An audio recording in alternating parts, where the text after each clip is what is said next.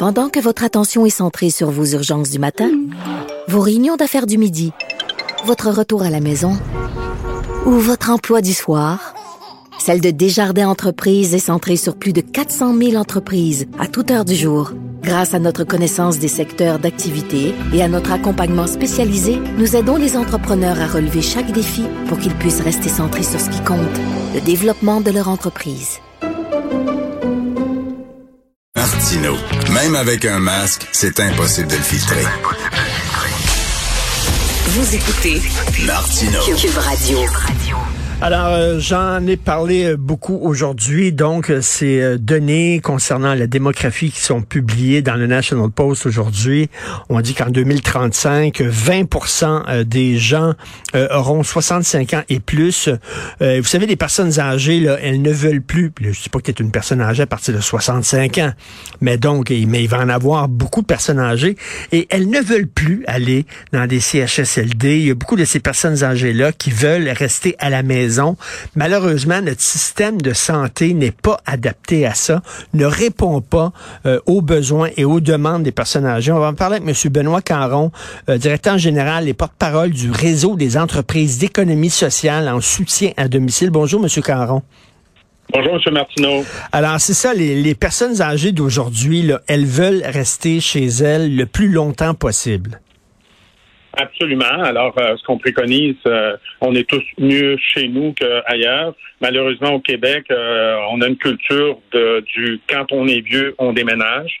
Alors, que ce soit en CHSLD ou que ce soit même en résidence personne âgée, si les aînés du Québec qui faisaient 65, 75 ou 85 ans avaient la capacité d'avoir accès aux services, que ce soit des services euh, d'être domestique des services de, soins à la personne.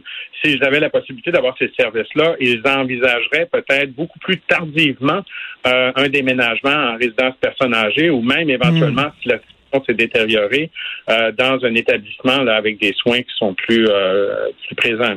Mais malheureusement, je sais pas, justement, on ne refera pas ces soins-là. Bon, le 2 octobre dernier, vous avez euh, publié une lettre dans le Journal de Montréal. Euh, vous avez incité les gens à voter pour le parti qui propose la meilleure façon d'encourager le soutien à domicile des aînés. On peut pas avantager un parti plutôt qu'un autre aujourd'hui euh, parce que c'est la journée des élections. Puis bon, les médias, tout ce qu'on peut dire aujourd'hui, c'est de d'encourager les gens à aller voter. Là, on peut pas vraiment parler des programmes de différents partis, mais c'est vrai qu'on a très peu parlé en pendant cette campagne-là euh, des soins à domicile? La lettre qu'on a publiée euh, cette fin de semaine est bien entendu signée par plusieurs autres personnes, euh, notamment des membres de la coalition pour la dignité des aînés. Bon, c'est six ou sept autres organisations nationales. effectivement, on, se gardera bien aujourd'hui de dire aux électeurs pour qui voter. Hmm. Par contre, euh, il est encore temps de, prendre un petit moment puis regarder ce que les différents partis politiques ont précisé durant euh, les 36 jours, les 37 jours de campagne électorale.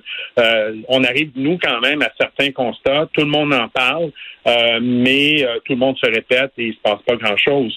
on assiste au Québec à une croissance de la démographie, une croissance du nombre d'aînés. Ça fait des années qu'on entend les différents gouvernements qui se sont succédés parler de soutien à domicile, généralement avec beaucoup de confusion et beaucoup, beaucoup, beaucoup d'argent. Euh, cependant, quand on est sur le terrain et qu'on observe, ben, cet argent-là, on ne la voit pas. Euh, et quand on parle de soutien à domicile, souvent on va parler de soins à domicile, des soins, mettons, très spécialisés par, euh, offerts par une infirmière ou un médecin, mais une personne qui reçoit des soins à domicile a d'abord besoin d'aide à domicile, que ce soit de l'aide domestique, que ce soit des services d'assistance personnelle pour se laver, pour s'habiller, etc. Et ça, on en parle très, très peu. Et au cours euh, de la campagne électorale, tout le monde en a parlé un peu, mais sans préciser concrètement euh, ce qu'il pouvait faire. Nous, ce qu'on préconise, c'est des actions dès demain. Euh, on peut euh, mandater la commissaire à la santé au bien-être qu'elle produise un rapport dans un an, dans deux ans. Elle va faire sûrement un très bon travail, mais pendant ce temps-là, on sacrifie des dizaines, sinon des centaines de milliers d'aînés qui sont à domicile et qui ont besoin d'aide, qui ont besoin de soutien et qui n'en obtiennent pas. Ben, ben, monsieur, euh, monsieur Caron, bon, il y a des, il y a des entreprises privées qui effectivement procurent de l'aide et du soutien à domicile, mais sauf que les personnes âgées, ils roulent pas sur l'or, là. Euh, La plupart des personnes, si je regarde chez nous, là, si je, regarde simplement au niveau des entreprises d'économie sociale en aide à domicile, euh, les aînés qu'on dessert actuellement, qui sont au nombre d'à peu près une centaine de mille, d'ailleurs une centaine de mille euh, depuis euh, des années, ça augmente pas. On a plus d'usagers qui consomment moins d'heures parce qu'ils n'ont pas les moyens de payer. mais si on, on c'est une question d'avoir la capacité de payer, ils sont démunis.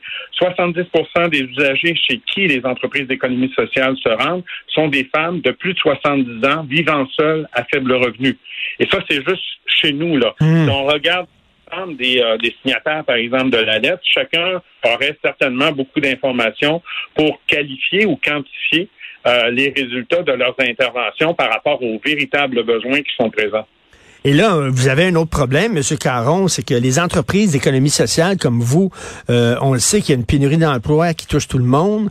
Là, les gens veulent aller travailler, mais veulent des gros salaires. Des entreprises d'économie sociale, vous n'avez pas les moyens pour payer des gros salaires aux gens qui vont travailler pour vous, là?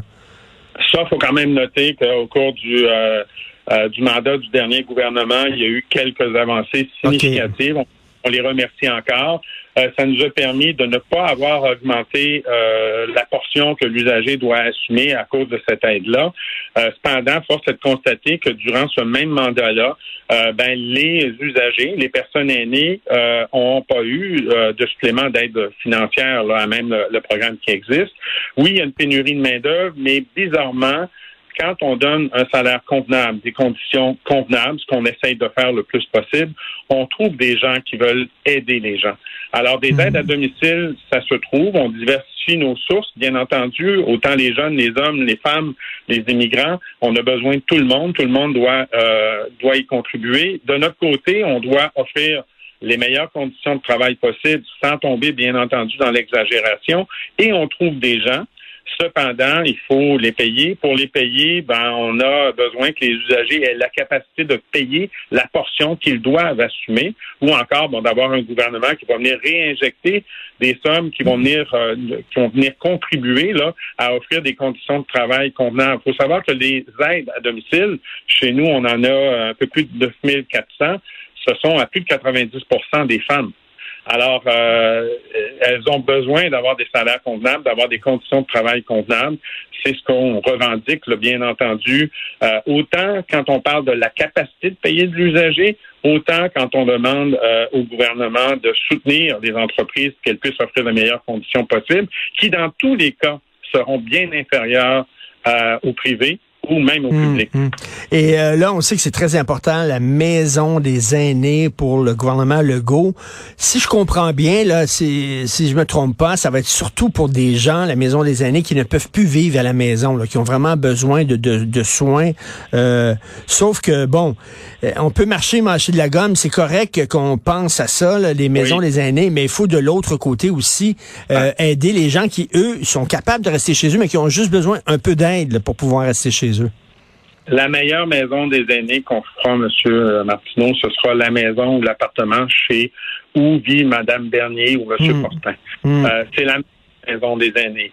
Euh, force est cependant de constater que tout le monde ne peut pas toujours rester à la maison et que ça prend des établissements, que ça prend euh, des, des lieux pour les, les héberger. Euh, mais vous savez qu'au Québec, actuellement, on investit 5 milliards euh, en CHSLD ou dans des, euh, des résidences et on met, alors qu'il n'y a que 5% des gens qui y vivent, on a 80% des aînés au Québec qui vivent à la maison ou dans leur appartement ou même en résidence personne âgée et on met moins que la moitié, on met le tiers de l'argent pour les gens qui vivent chez eux à comparer des gens euh, qui vivent en, en, établissement. Il y a absolument un besoin là, de rééquilibrer, même la vérificatrice générale euh, le mentionnait dans son rapport, on a besoin de rééquilibrer les sommes qui sont versées et pour les gens qui vivent à la maison, dans leur appartement, ou même en résidence personne âgée, versus les gens qui vivent en CHSLD, qui représentent 5% seulement.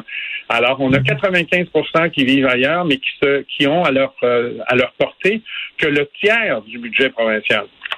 Euh, écoutez, euh, Régent, euh, Régent Hébert, qui était un médecin, qui était ministre de la Santé, déjà à l'époque, il tirait la sonnette d'alarme en disant on a besoin là, de, davantage d'aide monétaire pour assurer justement les soins à domicile. Lui, il avait une idée d'assurance justement pour les soins à domicile, tout ça. Mais comme quoi, ça n'a pas vraiment bougé depuis ce temps-là. là je crois, en 2012. Ça fait maintenant, si je me trompe pas, une bonne dizaine d'années. Euh, le projet de M. Hébert, dans son intégralité ou en partie, est toujours pertinent, à mon avis. Euh, M. Hébert était certainement visionnaire à l'époque parce que force est de constater que ce qu'il anticipait est en train de se produire. Malheureusement, les efforts euh, ont pas été présents. Il y a, oui, il y a des, il y a, il y a quand même, on peut pas nier là, que les gouvernements qui se sont succédés depuis 2012 ont, en ont quand même beaucoup parlé. Ils en parlent beaucoup pour arriver à livrer de quoi ou avoir une réponse dans quelques temps. Mais demain matin, on a des dizaines de milliers de personnes qui sont chez eux et qui ont besoin d'aide.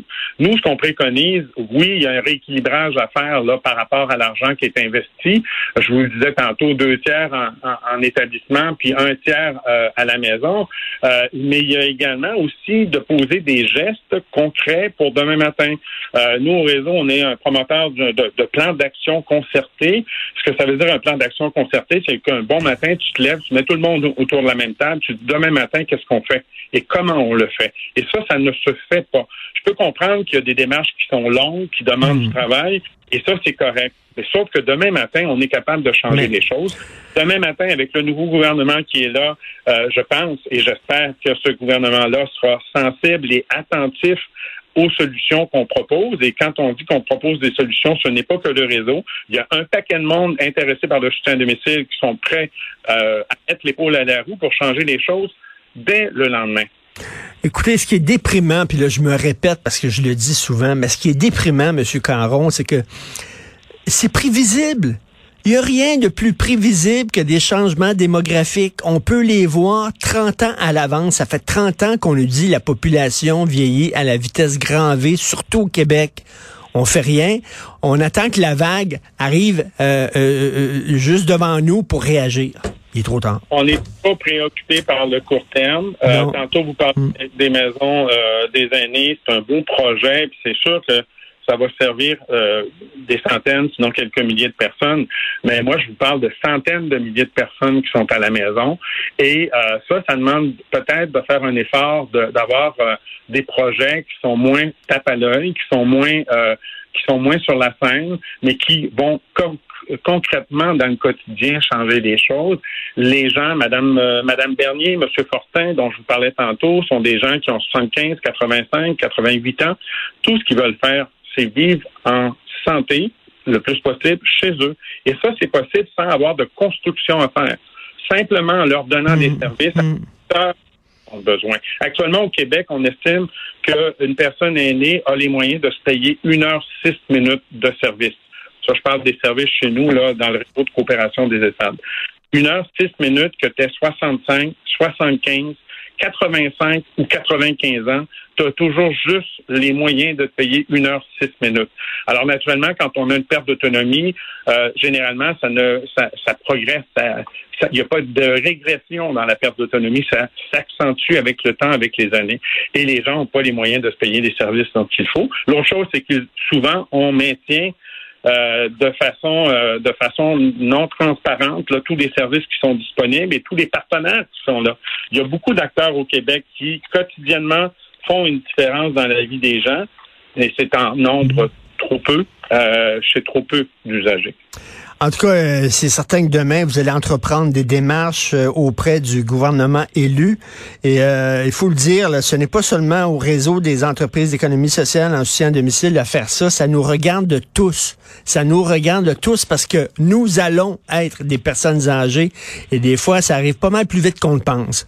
Donc, il faut... Ça arrive, trop rapidement. Puis vous savez, M. Martineau, si vous me permettez, là, aujourd'hui, les gens vont aller voter, vont faire un choix à leur convenance à partir de demain, ils vont avoir des députés. Et ces députés-là vont jouer un rôle important à l'Assemblée nationale. Alors qu'ils soient de quelque parti que ce soit, moi j'invite les citoyens, les citoyennes demain là, à contacter leurs députés pour leur parler de soutien à domicile et surtout leur exprimer les besoins qu'ils ont s'ils sont des aînés. Tout à fait. Là, c'est nos parents. Bientôt, ça va être nous. Merci beaucoup. Lâchez pas, M. Benoît Caron, euh, directeur général, porte-parole du réseau des entreprises d'économie sociale en soutien à domicile. Merci. Au plaisir. Merci.